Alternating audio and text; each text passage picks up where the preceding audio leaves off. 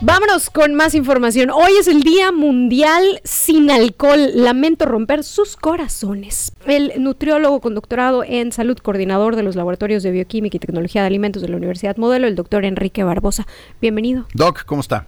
Hola, hola. Gracias, Gastón. Gracias, Viri. Nuevamente, gracias por la invitación. No, hombre, al contrario, bienvenido. Oiga, Doc, a ver, nada más para entender, ¿qué pasa con el alcohol? O sea, ¿por qué Quiero empezar por entender por qué el alcohol nos marea cuando lo. Yo casi nunca tomo, pero cuando me ha llegado alguna vez así como que sientes que te, que te habla la Virgen. ¿Por qué pasa eso? El alcohol es un depresor del sistema nervioso. Lo que hace es deprimirnos, lo que hace es bajar las funciones.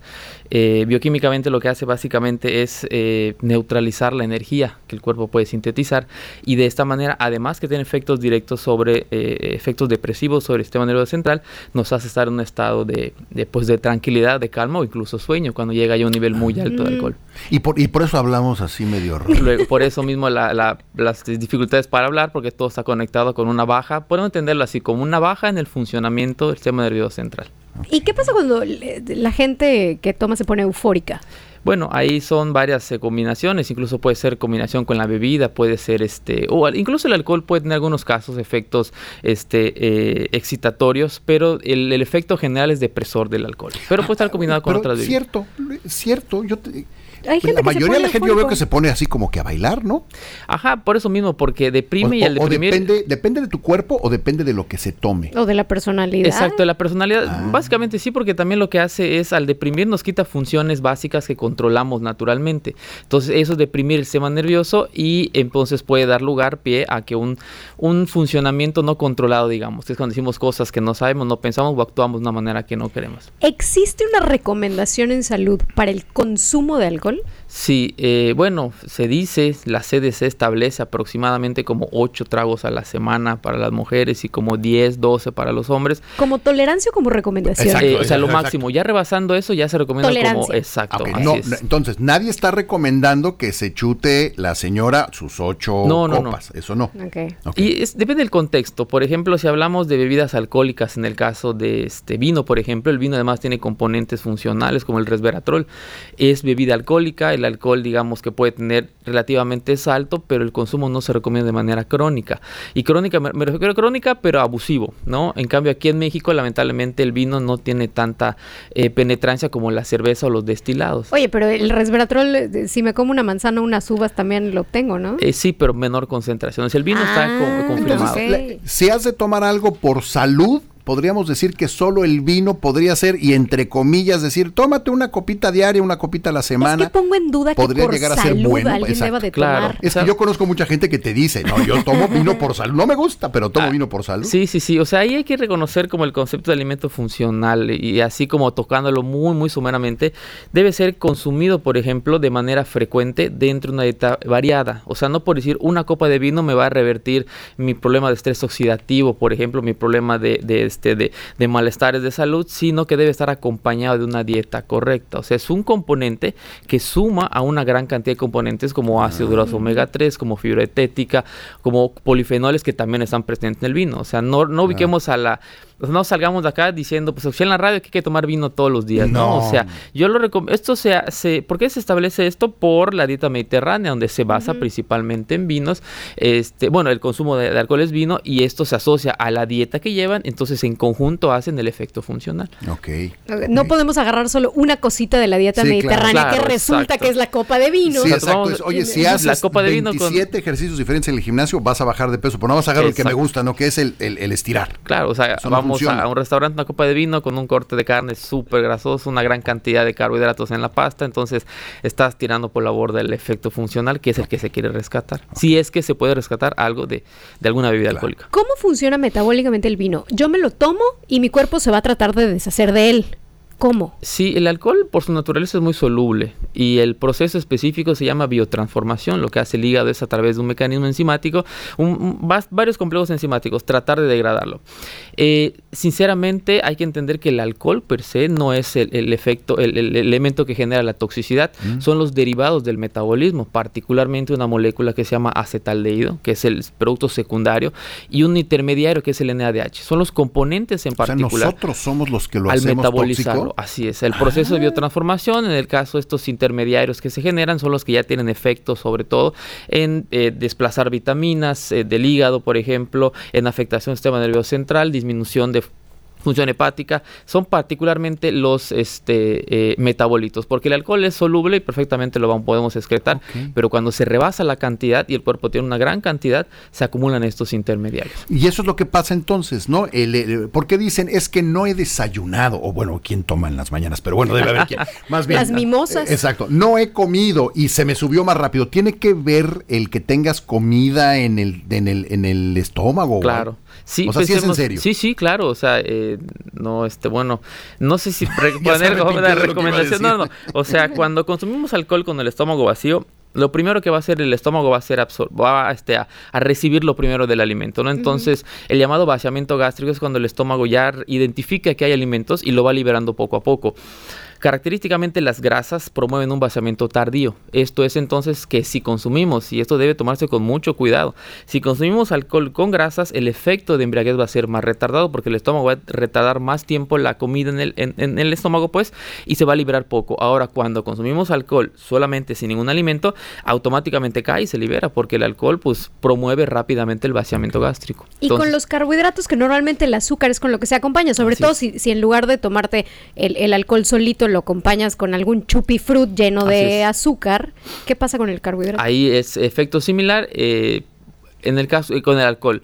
Si ponemos en la escala de mayor a menor, lo que más eh, retiene eh, o, o inhibe el vaciamiento gástrico es eh, las grasas. Es decir, un alimento rico en grasas va a, a liberar más lentamente. Eso no quiere decir que no me vaya a embriagar, Ah, quiere decir que correcto, cuando claro. llegue la patada va a venir dura. Exacto. Entonces hay que consumir ali- Bueno, no, no, debe tomarse con mucho cuidado esta Esto recomendación. no es una recomendación, Claro, o mejor exacto. dicho, aclarar, esto no es una Son recomendación, procesos estamos fisiológicos. entendiendo Claro. cómo Así funciona. es. Oiga, doctor, ¿hace daño eh, a la gente que, digo, yo sé que todo en exceso, me queda muy claro, pero el proceso del alcohol, cómo nos deshacemos de él, lo que hace el metabolismo, pasa por los riñones y todo lo que tenga que suceder, ¿es dañino? Sí, claro. de Ah, o sea, es dañino. Sí, por supuesto, Ah. sí tiene un efecto sistémico de verdad enorme, tiene afectación directamente sobre el hígado, eh, por ejemplo, ¿Qué le hace al hígado? eh, un efecto que es el que creo que más ubicamos, la activación de las llamadas células estrelladas. Estas células tienen la capacidad para incrementar síntesis de proteínas estructurales como colágeno, elastina, y esto comienza el proceso de fibrosis. Pero antes de eso, por ejemplo, Espérate, en español, otra vez, esa Sí, parte. que- el- el- Es lo, que, lo que me preocupó fue fibrosis, lo demás no lo entendí. proteínas que lo que hacen es formar una estructura rígida en el hígado. Básicamente O sea, endurecerlo. Endurecerlo, así es, que es una Ah. fase intermediaria. De primera fase comenzamos con el hígado graso, por ejemplo. ¿Qué pasa cuando el sujeto consume alcohol de manera crónica? Es tanta la cantidad de, de, de- del alcohol que se transforma, es intermediario, que lo que hace es bloquear nuestro sistema natural de síntesis de energía. El No, famoso bueno. que le llaman ciclo de Krebs. Eso se bloquea y el cuerpo entonces ya no hace eso y comienza a formar lo que es grasa en, en, en- al inhibir esta vía. Y al más grasa incrementamos dislipidemia, que es esto lípidos en sangre, ácidos grasos libres, colesterol. Esa cantidad de, de ácidos grasos puede generar también lo que es este hígado graso y también los ácidos grasos en sangre estamos sabemos que son dañinos para el páncreas y puede condicionar a problemas más graves. Desplaza vitaminas de su, de su sitio de, de almacenamiento en hígado, de sus proteínas transportadoras. O sea, es un efecto realmente sistémico. Que, no, que además no se siente. No se siente eh, de manera en el corto, claro. mediano plazo, es a largo plazo. A ver, déjame ver si entendí. Quiere decir que si alguien tiene un consumo crónico de alcohol, tiene el riesgo de aumentar colesterol, triglicéridos, hígado graso y generar rigidez en el hígado. Así es. Vale. Y la fibrosis es el preámbulo de la cirrosis, que es ya la muerte del tejido hepático. La cirrosis es cuando ya el hígado de plano dejó de funcionar. Así es, exacto, es correcto. Y- Ok, y se produce por otras cosas, pero entre Ah, otras por el exceso en el... En, en el- en Eso el es importante porque, por ejemplo, somos susceptibles a específicamente, genéticamente, a ciertos factores ambientales, a medicamentos.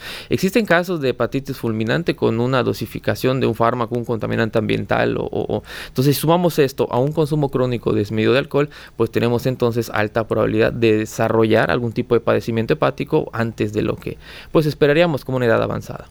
El hígado tiene una característica interesante con respecto a los otros órganos y es que se regenera solito. Eh, ¿qué, qué tan, eh, ¿Qué tan beneficioso es esto o, qué tanto daño realmente le podemos hacer al hígado? Pues eh, en ese sentido beneficioso, digamos, porque pues, puede haber un nivel eh, del diagnóstico del alcoholismo eh, que se pueda hacer por hasta ultrasonido, por incluso una historia clínica ubicando el consumo, las actitudes del, paciente, este, pues detenerlo y en ese momento el hígado puede, en la parte funcional puede todavía solventar las funciones mínimas del cuerpo. Entonces puede haber niveles cuando el cuerpo puede decir, ok, hasta acá le continuamos, pero cuando ya llega la, cirrosis tal cual que es muerte de tejido hepático, ahí no hay nada que ¿Cómo, cómo nos deshacemos, perdón, cómo nos deshacemos del alcohol? Es decir, porque eh, resulta ser que uno empieza a ir mucho al baño, sudas muchísimo, huele, incluso, decía que al día siguiente hueles a vodka, ¿no? Eh, que dicen que el vodka no huele, que ahorita le voy a preguntar si eso es cierto. Eso decía. el aliento, o sea, ¿cómo el cuerpo se deshace del alcohol? A través de este proceso biotransformación, nuestro cuerpo lo puede excretar. Incluso consumimos alcohol y al día siguiente o a los dos días ya lo hemos eliminado. O sea, el cuerpo tiene los mecanismos para poder eliminarlo. El problema ¿Por eso vamos tanto al baño? Así es, es correcto. El alcohol ah. por su naturaleza es muy soluble y eso y genera una, este, pues, gran de orinar muy, muy frecuente. O sea, naturalmente con unas pocas dosis podemos excretarlo y no pasa nada. Cuando vienen los problemas, cuando se deprime el sistema nervioso, cuando todas las afectaciones metabólicas que comentamos, cuando viene de manera crónica y es el exceso. Y estos intermediarios ya se van por otras vías metabólicas y ya viene el efecto negativo. Doc, dentro de la gama de alcoholes, ¿hay algunos que sean peores que otros? ¿O en general debemos entender que todo lo que tenga alcohol, lo entendemos ya, es dañino para el cuerpo de entrada? En exceso, pues los mata. Pero hay algo dentro de la familia de los alcoholes que digan, bueno, pues este no, no, no, no te hace tanto daño, o todos son iguales. Pues es que el alcohol, como tal, químicamente etanol, es, lo pues mismo. es el mismo, ¿no? Eh, que, hay, que hay ciertas recomendaciones con lo que iniciamos. El vino, por ejemplo, ¿no?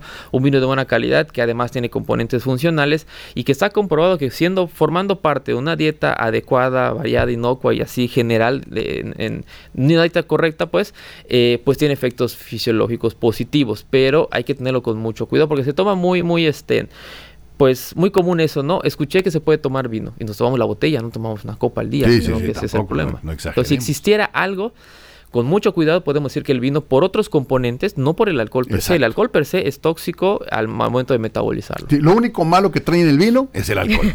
es correcto, así es. ¿Qué pasa con las edades?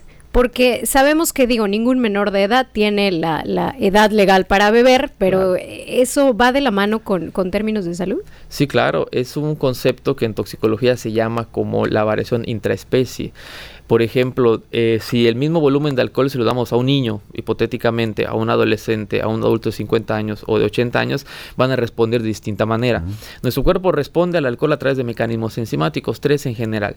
Estos mecanismos enzimáticos eh, se maduran con la edad y tienden, tienden a ser menos efectivos o menos en cantidad cuando somos pequeñitos y cuando somos muy, muy, muy ancianos. Entonces, en una edad promedio, 40, 30 años, podemos responder mejor porque el cuerpo pues, está mejor preparado enzimáticamente para metabolizarlo. Oiga, doctor, pues muy interesante el tema este en este que es el día el Día Mundial sin alcohol. Muchísimas gracias por la explicación y ya lo sabe, el alcohol de entrada, lo que tenga alcohol hace daño, punto. Tiene que estar por lo menos consciente, ya decide usted lo que tenga que decidir, pero hay que ser muy cuidadosos con eso y desde luego, por favor, no lo fomente con los jóvenes y con los niños. Eh, eh, he visto papás, he visto mamás que, tome se sienten, no, no, no, y que se sienten exacto, se sienten orgullosas. Ay, es que Juanito ya tome, dices tú, pues es que hay que ser idiotas para fomentarlo. Pero bueno, eso desafortunadamente existe mucho. Ayudemos a nuestros jóvenes. Doc. el doctor Enrique Barbosa, nutriólogo con doctorado en, en salud, es coordinador del Laboratorio de Bioquímica y Tecnología. Eh, estoy en Facebook, en Instagram. Caminando, ¿no? A mí síganme caminando. Enrique Barbosa. Enrique Barbosa, así le pone Barbosa con dos veces grandes, ¿eh? Dos veces grandes. Y Veneno, de final, no es mi apellido, pero es mi nombre artístico. ¿Y Veneno? Veneno, Barbosa Veneno. Ah, mi nombre artístico. ok, el Sí, no se asuste, no se asuste. No se asusten. Sí, porque sería difícil ir con un doctor que se apellide Veneno. ¿Te imaginas? Estaría divertido. Vamos con el doctor Veneno. Vámonos, pues.